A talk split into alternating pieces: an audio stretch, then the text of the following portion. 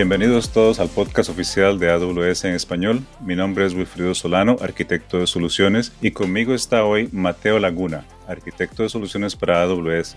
Mateo, ¿qué más nos podrías contar acerca de tu trayectoria? Hola Wilfrido, también soy físico e ingeniero de computación y desde que entré a AWS un entusiasta por la computación cuántica.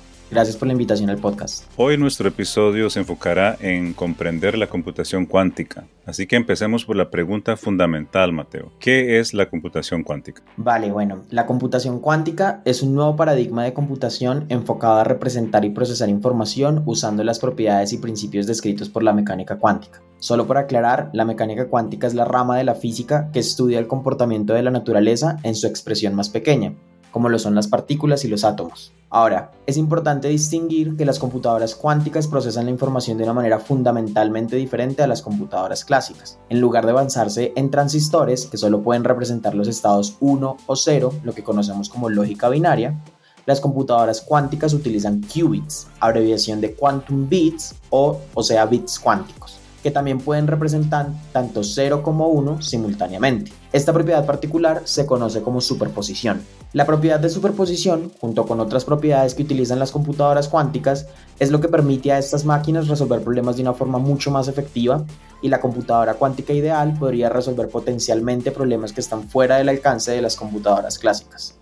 Ok, entonces menciona la computadora ideal, ah, de modo que te debo preguntar si esta computadora ya existe hoy y si es accesible al público. Vale, eh, pues este es el gran reto. Hoy no existe la computadora cuántica perfecta, porque construir computadores que sean tolerantes a errores es todavía un campo en desarrollo y hay muchos desafíos, tanto científicos como de ingeniería. Aquí en AWS estamos muy entusiasmados y convencidos del potencial de la computación cuántica, pero al mismo tiempo somos conscientes sobre los desafíos a los que se enfrenta esta tecnología y necesitamos ser realistas con nuestros clientes sobre lo que las computadoras cuánticas pueden y no pueden hacer hoy en día. La realidad es que podrían pasar muchos años más antes de que veamos las primeras aplicaciones comerciales de la computación cuántica. Así que tal vez nos podrías aclarar eh, por qué entonces hay tanto entusiasmo e interés en el público general en torno a esta tecnología. Precisamente por las propiedades cuánticas que están disponibles en este tipo de dispositivos. Propiedades como la superposición, que permite que un bit cuántico represente más de un estado simultáneamente,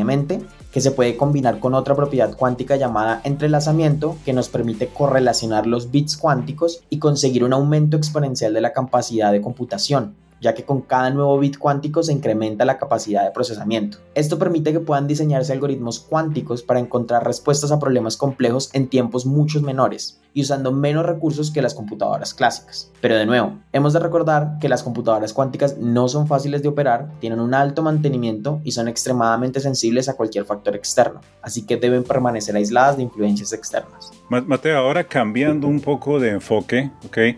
Eh, ¿qué iniciativas de investigación tiene AWS para abordar la computación cuántica? Vale, empecemos porque AWS tiene el Centro de Cómputo Cuántico que se anunció en 2021, una instalación de última generación en Pasadena, California, donde nos embarcamos en un viaje para construir una computadora cuántica tolerante a fallas. Estas nuevas instalaciones están dedicadas a fortalecer nuestros esfuerzos en computación cuántica e incluye espacio de oficinas para albergar a nuestros equipos de investigación y laboratorios junto con las herramientas especializadas para diseñar y ejecutar dispositivos cuánticos. Aquí, nuestro equipo de ingenieros de hardware, teóricos cuánticos y desarrolladores de software trabajan codo a codo para abordar los numerosos desafíos de construir mejores computadoras cuánticas. Ok, y aparte de esto, eh, ¿qué otras iniciativas más desde la perspectiva del cliente tiene AWS para abordar la computación cuántica? Vale, ahí tenemos varias. AWS está trabajando para crear una red cuyo objetivo es desarrollar una comunidad de socios de computación cuántica. El objetivo de esta red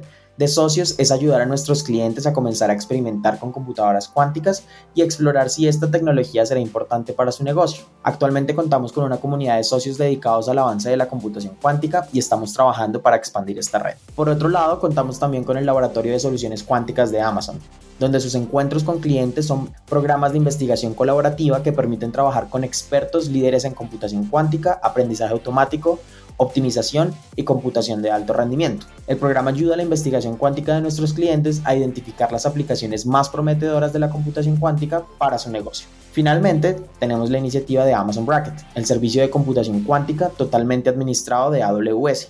Este fue diseñado para ayudar a acelerar la investigación científica y el desarrollo de software para la computación cuántica. entonces, si yo como cliente o usuario quisiera acceder hoy a cómputo cuántico, ¿cómo podría hacerlo a través de AWS? Justamente a través del servicio de Amazon Bracket de AWS. Hablemos un poco más en profundidad sobre este. Los usuarios tienen tres formas de interactuar con Amazon Bracket. Pueden acceder al servicio a través de cuadernos administrados y desde allí pueden realizar todas las operaciones que necesiten.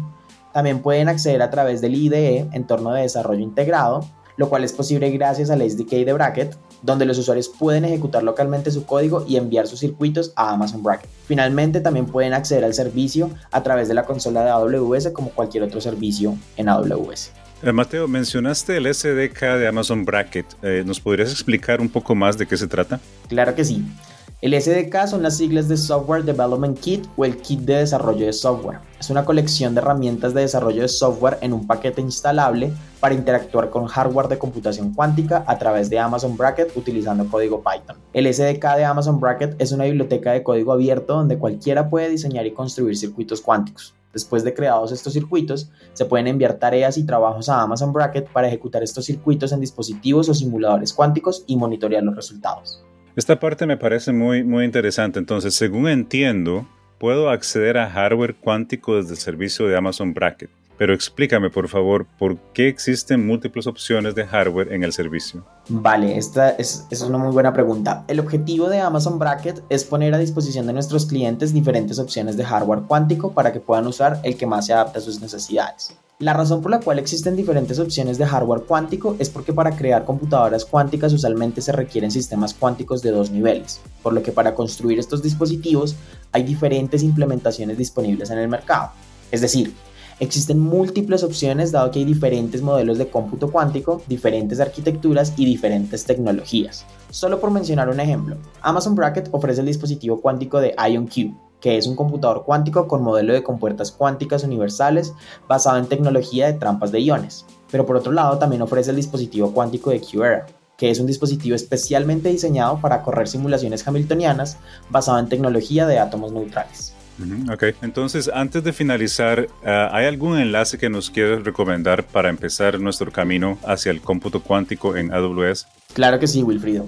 Sé que a primera vista escuchar computación cuántica puede parecer súper complejo, pero en AWS tenemos un conjunto de guías, documentos, repositorios y mucho más material para que el aprendizaje sobre esta tecnología se vuelva más amistoso. Personalmente me gusta compartir el enlace al repositorio de los cuadernos con ejemplos de Amazon Bracket, que lo pueden encontrar en github.com slash aws slash amazon bracket examples. Eh, ahí pueden encontrar toda la carpeta de ejemplos. No hay mejor forma de aprender cómputo cuántico que hacer nuestro propio código y algoritmos cuánticos. Échenle un vistazo a la carpeta de Getting Start, donde encontrarán ejemplos fáciles de seguir y de desarrollar por su cuenta. Por otro lado, también les comparto el enlace a la documentación oficial para desarrolladores sobre Amazon Bracket, que lo pueden encontrar en docs.aws.amazon.com slash bracket.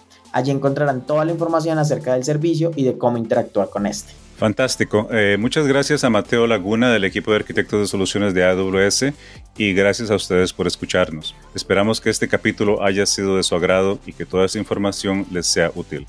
Recuerden que leemos cada correo que nos envían. La dirección es AWS Podcast en español amazon.com. Soy Wilfrido Solano y hoy me acompañó Mateo Laguna.